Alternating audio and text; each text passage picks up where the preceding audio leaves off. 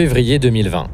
Ce matin-là, je roule dans un beau quartier parisien, rive gauche, où j'ai rendez-vous avec l'un des intellectuels français les plus en vue du moment. Politiquement, il est inclassable, à la fois marqué à droite, mais aussi très à gauche, culturellement conservateur, mais profondément humaniste, ardent défenseur des libertés publiques, du droit d'asile et des droits de l'homme. Cet avocat a écrit un livre détonnant, Sans la liberté, où il dénonce un État et une société de plus en plus liberticides. Ce matin, François Sureau est mon passager. Chaque semaine pour l'émission du Jour du Seigneur sur France 2, je me déplace en voiture hybride pour aller à la rencontre de personnalités, croyantes ou non. Je leur demande de choisir une phrase parmi plusieurs textes bibliques lus le dimanche à la messe. Mes passagers vont me dire quel extrait ils ont choisi et pourquoi. Je suis sur le siège avant, ils sont sur la banquette arrière. En roulant, la parole se libère, elle devient plus intime pour une balade inattendue.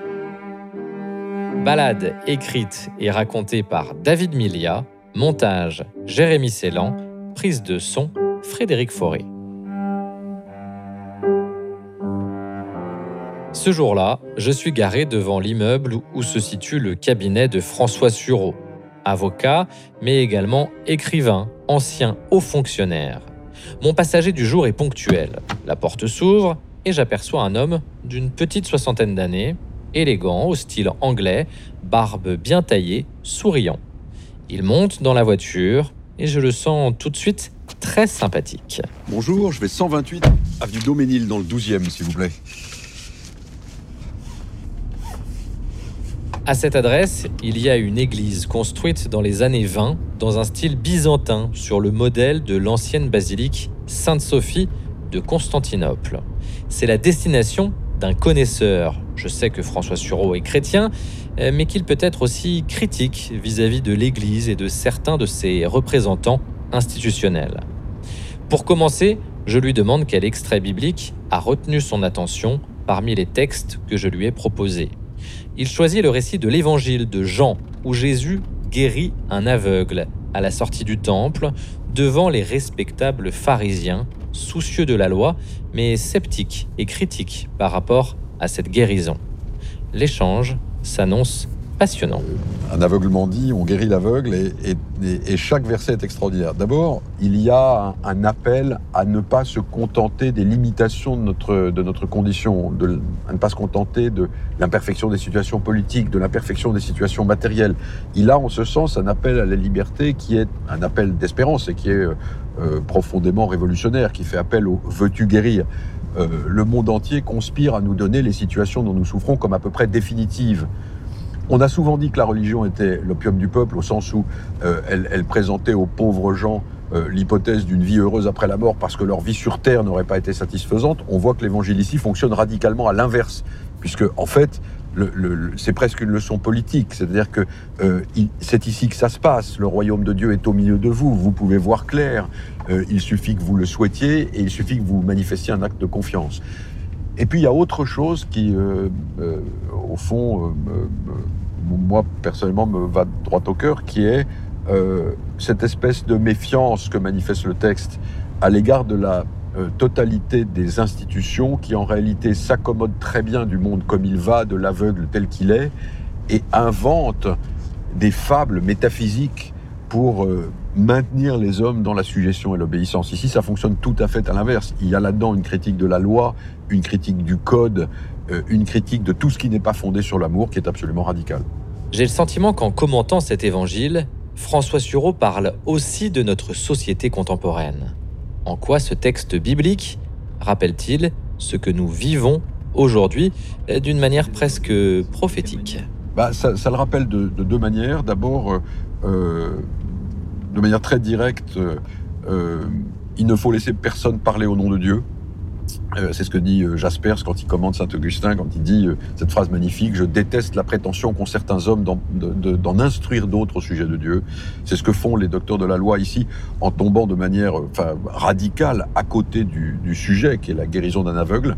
Donc la première chose que ça enseigne, c'est, comment dire, une sorte de d'irreligion dans le sens profond du terme, une sorte de, de méfiance à l'égard de, des réquisitions de la religion. Et, Dieu sait que ces réquisitions à l'heure actuelle sont extrêmement présentes par quelques bouts qu'on le prenne, de manière assez étrange d'ailleurs, euh, dans la société contemporaine. Donc ça, c'est la, première chose qui me frappe, c'est une méfiance incroyable à l'égard des réquisitions de la religion. Le deuxième message, presque, presque politique, c'est une, une invitation à ne jamais se satisfaire euh, des situations douloureuses, individuelles ou collectives, ne jamais renoncer à juger la loi lorsqu'elle est injuste, euh, ne jamais renoncer à l'amélioration de sa condition individuelle par un acte d'espérance. Et, je trouve que euh, sous ce rapport, ce texte est un texte profondément révolutionnaire.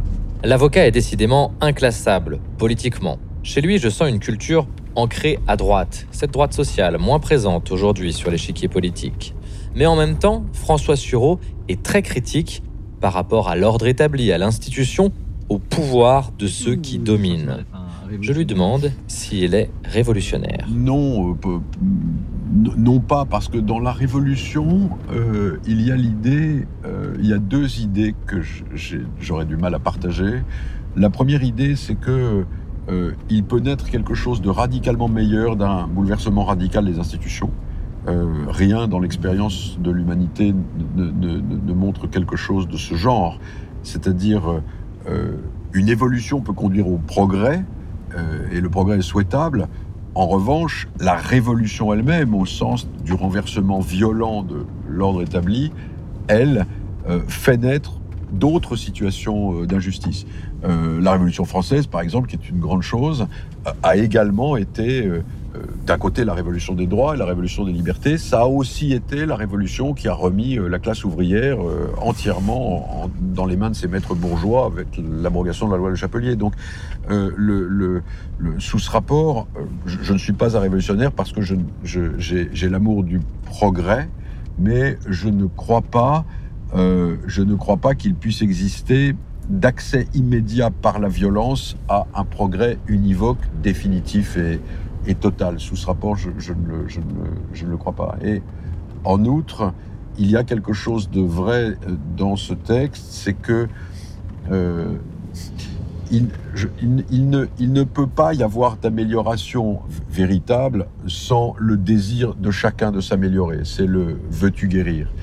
Euh, un assez grand nombre de révolutions au XXe siècle ont prétendu euh, organiser cette guérison de manière autoritaire, despotique, totalitaire ou radicale par la création d'un homme nouveau, et ça a produit euh, euh, des cataclysmes et, des drames abominables.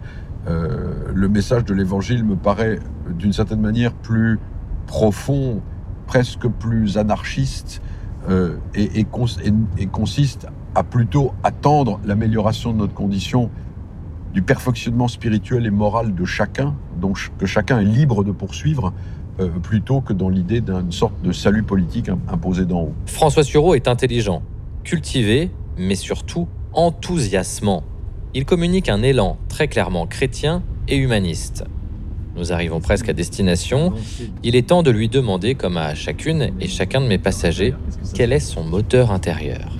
C'est une question très très difficile en fait. Euh, je, crois que ce qui me fait avancer dans la vie, c'est euh, euh, peut-être comme tout le monde, je crois, le, désir du bonheur, mais avec cette idée que on acquiert, je crois, au fil du temps, qu'il ne peut y avoir de bonheur véritable que par une sorte de coïncidence de soi-même avec le bien.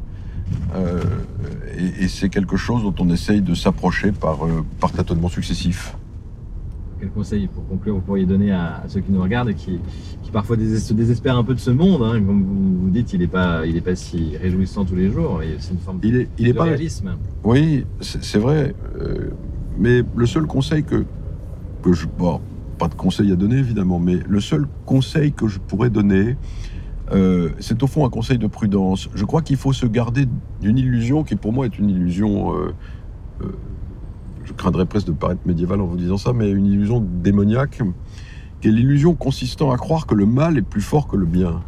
Euh, on, voit dans la société tous les jours le mal, l'injustice, euh, la douleur des pauvres, la mort des enfants, euh, les maladies qui peuvent frapper vos proches. On voit tout ça.